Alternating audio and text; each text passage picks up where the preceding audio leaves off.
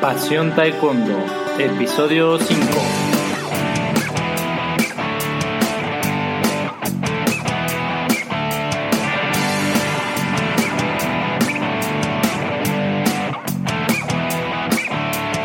Hola apasionados del taekwondo, soy Luis Arroyo, bienvenidos a otro programa más de nuestro podcast. Y el día de hoy hablaremos sobre artes marciales. Este programa del día de hoy va a dar inicio a una serie de programas en los que hablaré de, un tema en específico. El día de hoy son las artes marciales. Es un tema larguísimo, muy vasto, así que seré muy breve.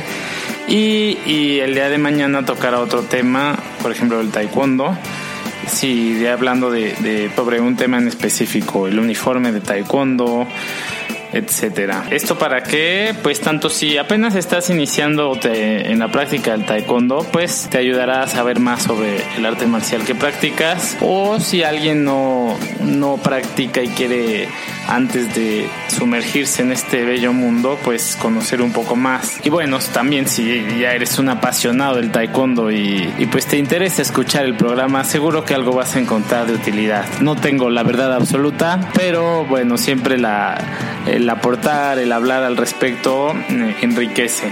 Si eres un apasionado del taekwondo y también quieres venir al programa a platicar sobre taekwondo o contarnos qué haces, pues también te puedes poner en contacto conmigo y podemos programar una, una charla. Ok, pues ya vamos directo al, al, tema que son las artes marciales.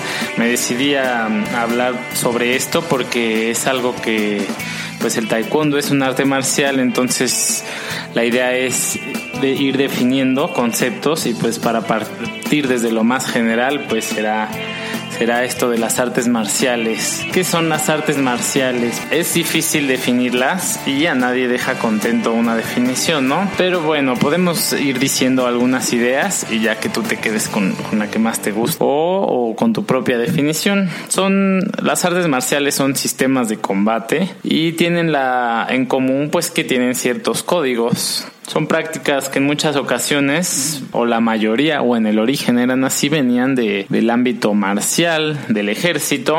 Entonces es natural que pues tuvieran ciertos códigos de comportamiento o de enseñanza, ¿no? Por ejemplo, podían estar pues ser exclusivas de, de, de los militares y entonces eso hacía que, que pues el conocimiento fuera codificado. Pero bueno, ya estoy entrando en otro tema. Las artes marciales eh, son sistemas de combate.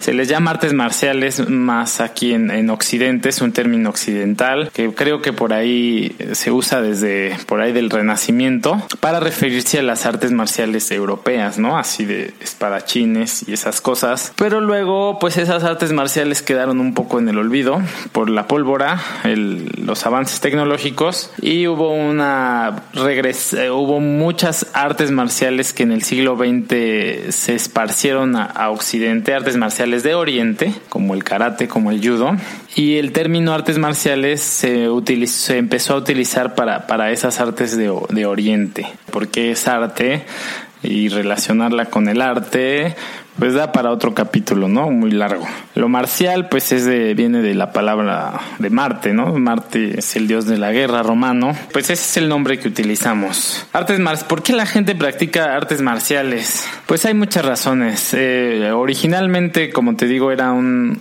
una cuestión solamente militar, exclusiva de la milicia, o sea, no, no cualquiera podía entrenar artes marciales, ¿no? Y los objetivos pues eran meramente militares, o sea, entrenar para la guerra. Este, con el tiempo pues se han ido penetrando en, en la práctica de la sociedad civil por diferentes razones. Mucha, mucha gente practica artes marciales por, por ejemplo, por salud. Incluso hay algunas artes marciales cuyo objetivo pues es, es perseguir la salud, ¿no? Creo que es el caso del Tai Chi, por ejemplo. Y otras artes marciales es interesante, pero parte de su concepción fue, fue la salud. O sea, a lo mejor no el objetivo único, pero parte de.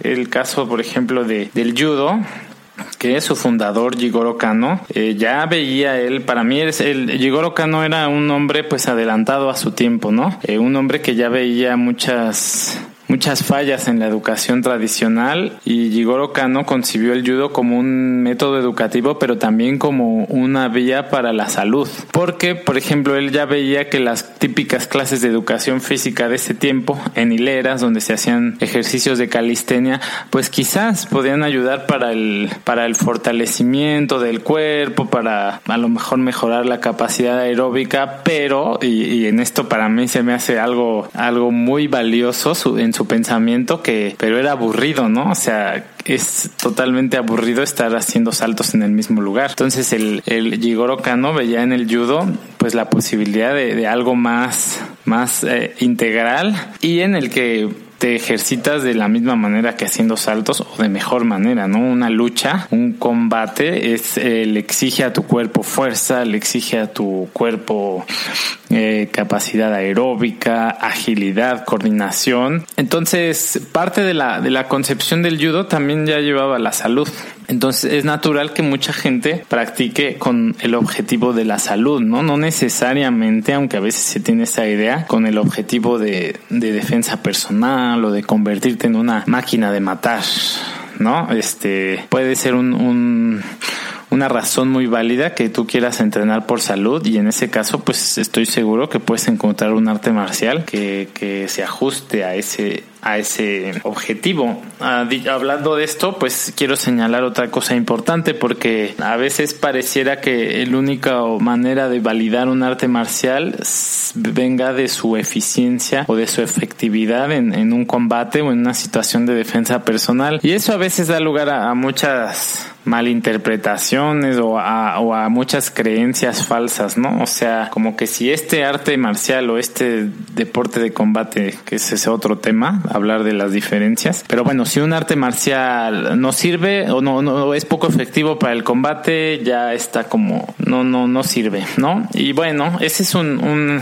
o sea, no necesariamente la el hecho de que no sirva para el combate no hace válida la práctica de un arte marcial. Además, eso de la de la eficiencia pues puede ser algo relativo, ¿no? O sea, si tu objetivo único es la defensa personal, o el estar protegido, pues te puedes comprar también una pistola o un gas pimienta. Y un gas es, es, algo muy útil, pero la mayoría de la gente que entrenamos artes marciales, en general buscamos algo más, algo más, porque la pura defensa personal la puedes lograr a través de las artes marciales, pero para a mi modo de ver no es como el, el único fin que perseguir, ni es una manera eh, justa de solamente eh, validar un arte marcial, aunque eh, ahí, ahí tengo que señalar otra cosa que para mí es muy importante, tampoco se vale engañar a las personas, o sea que mm, digas, ay, este arte marcial es letal cuando no lo es, ¿no? O sea, no le veo yo sentido, por ejemplo, a, a decir el caso del taekwondo, que es el arte marcial que más conozco, eh, a veces se puede tender a, en las exhibiciones, por ejemplo, se ve muy bonito que, que alguien haga una especie de, haga la simulación de que hay un atacante con arma de fuego y desviar la pistola con una patada alta, ¿no? O sea, eso, híjole, creo que como instructor uno tiene la, una responsabilidad muy grande de decir esto es ficción, esto es realidad. O sea, ¿por qué? Porque entonces sí puedes eh, poner en peligro a, a, las personas, ¿no? Si tú le lo haces creer o le das una falsa seguridad en una técnica que no tienes manera de comprobar si sirve o si no sirve, pues creo que ya, ya no, no tiene sentido engañar a la gente. O sea, como dije antes, hay muchas razones, muchas razones que hacen válido un arte marcial o que lo hacen, que le entregue algo a las personas y ya la, la, eficacia pues dependerá del arte marcial, pero, pero no hay motivo para engañar a las personas. O sea, tener a un alumno por un engaño haciéndole creer que es algo que no es, no, no, no le veo yo ningún sentido. Entonces, pues ya hablamos un poco de, la gente que entrena taekwondo por salud, digo artes marciales por salud, ya estoy pensando en el taekwondo. Eh, por cuestiones de defensa personal, ese es el tema pues que también tocamos ahorita. Hay artes marciales cuyo único fin es la defensa personal y hay otras que tienen otros, mm, es, parte de, pero no es, es la totalidad, ¿no? Ok, ya dependerá de, del arte marcial. Por ejemplo, la, el tema de la defensa personal, pues el Krav Maga pues es un arte marcial muy muy orientado a eso, pues también eso hace que su entrenamiento sea específico para eso, pues se dejan de lado otras cosas, ¿no? No, no yo no digo esto no es ni bueno ni malo, hay objetivos y cada arte marcial pues es es diferente en eso. Otro motivo por el que la gente practica artes marciales es por el de practicar un deporte, o sea, como deporte, ¿no? Bueno, pues es que muchas artes marciales se han ido transformando en lo que le llamamos deportes de combate. El combate es una parte normal de las artes marciales porque son marciales, ¿no? del combate, están relacionadas con el combate, tanto con el combate de pues más físico contra alguien y también con el combate eh, interno, ¿no? Esto es muy importante, o sea, el, la, eh, mucho, del, del, del, hecho de que las artes marciales nos llamemos guerreros, tiene mucho que ver también con que es parte de la vida, ¿no? O sea, no solo se refieren al combate exterior. Eh, así, después de ese paréntesis, seguimos hablando de las artes marciales, de, que mucha gente practica artes marciales como deporte. Y bueno, también eh, ahí los valores del deporte, de alguna manera también influenciaron a, las artes marciales orientales, ¿no? Decía yo hace rato de, de Jigoro Kano. Jigoro Kano, eh, antes de, o sea, antes de durante su vida viajó a, Europa y también fue, fue influenciado por, los ideales del deporte.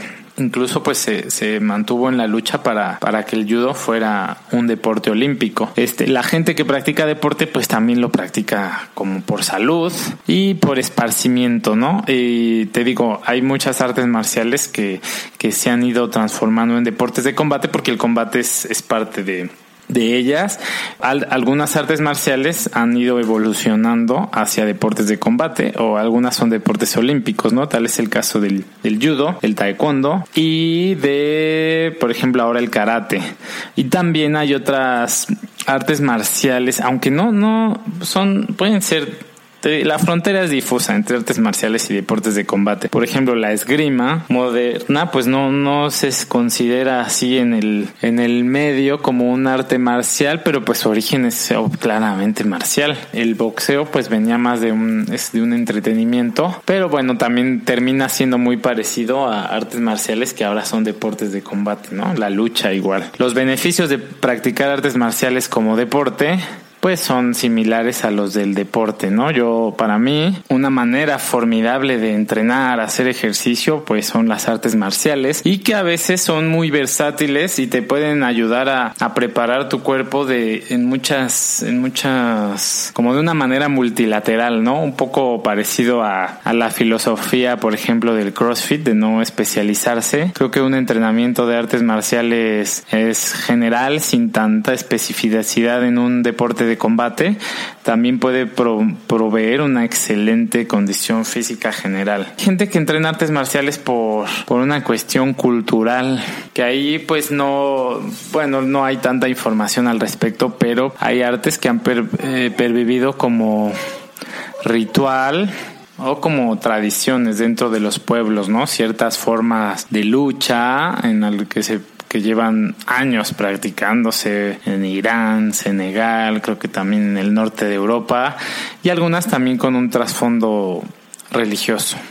Es todo por hoy sobre el tema de las artes marciales. Espero que te haya gustado. Así seguiremos con esta serie de programas en el que hablaré de diversos temas. Mañana será el taekwondo. Muchas gracias por haber escuchado el podcast. Espero te digo que te haya hayas encontrado algo de utilidad. Nos vemos mañana. Bueno, si te gustó, te agradezco también. Eso me ayudarías enormemente y ayudarías a otras personas a, a encontrar este podcast con una buena valoración. Si entras en iTunes o en iBox, puedes escuchar el podcast. Ah, también comentarte que lo puedes descargar para que lo escuches cuando, pues cuando tú quieras, cuando estés en el camión o bañándote Nada más no te tardes mucho porque hay que ahorrar agua. Pero en el momento que te sientas más cómodo, eh, puedes escuchar nuestro podcast y descargarlo. El jueves tendremos una entrevista, la segunda parte de la entrevista con Raúl Landeo, que es un profesor, un catedrático de la Universidad Católica de Australia, de Sydney, y que ha sido consultor científico del equipo de, de, de Australia, el equipo olímpico. Entonces, no te la pierdas es una, es, va a valer mucho la pena la entrevista. De acuerdo, pues es todo por hoy. Muchas gracias. Hasta luego, apasionados del Taekwondo. Soy Luis Arroyo y nos vemos la próxima. Bye.